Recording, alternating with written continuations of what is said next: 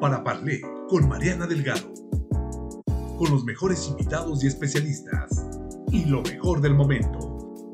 Noticias, deportes, negocios, tecnología, viajes, salud, moda, entretenimiento, cultura y mucho más. Estamos donde tú estés. Para Parlé con Mariana Delgado. ¿Qué tal amigos de Para Parlé Noticias? Qué gusto saludarles. Hoy, inicio de semana, eh, lunes, lunes de podcast.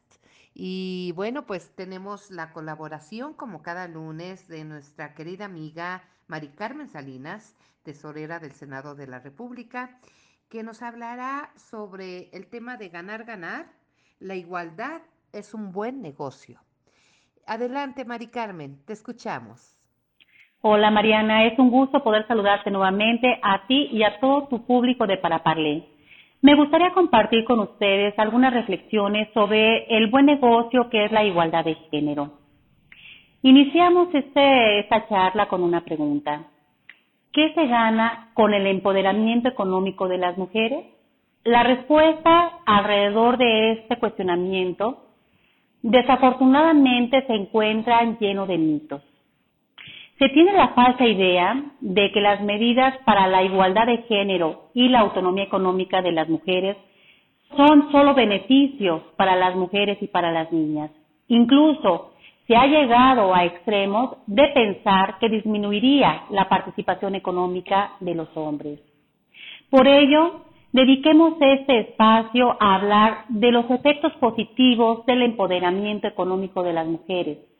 De acuerdo con la ONU, Existen cinco beneficios para toda la sociedad. El primero es construir economías fuertes. El segundo, establecer sociedades más estables y justas. El tercero es alcanzar los objetivos de desarrollo, sostenibilidad y desarrollos humanos acordados, internacionalmente, por supuesto. El cuarto impacta en la mejora de calidad de vida de las mujeres, de los hombres, de las familias y de las comunidades y por último, promover las prácticas y objetivos empresariales.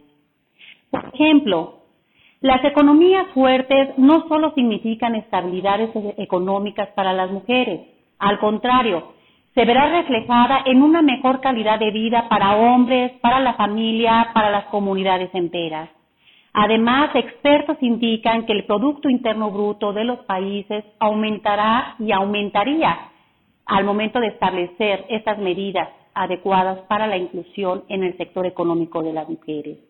Con esto es claro que nadie puede quedar fuera de los beneficios de las acciones para la igualdad de género y se trata de un ganar-ganar.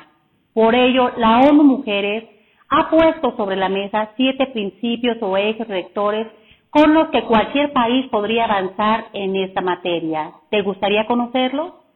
Te los compartiré la siguiente semana en este mismo espacio de Paraparles. Muchísimas gracias, Mari Carmen, y nos escucharemos la próxima semana en el siguiente podcast. Hasta la próxima. Para con Mariana Delgado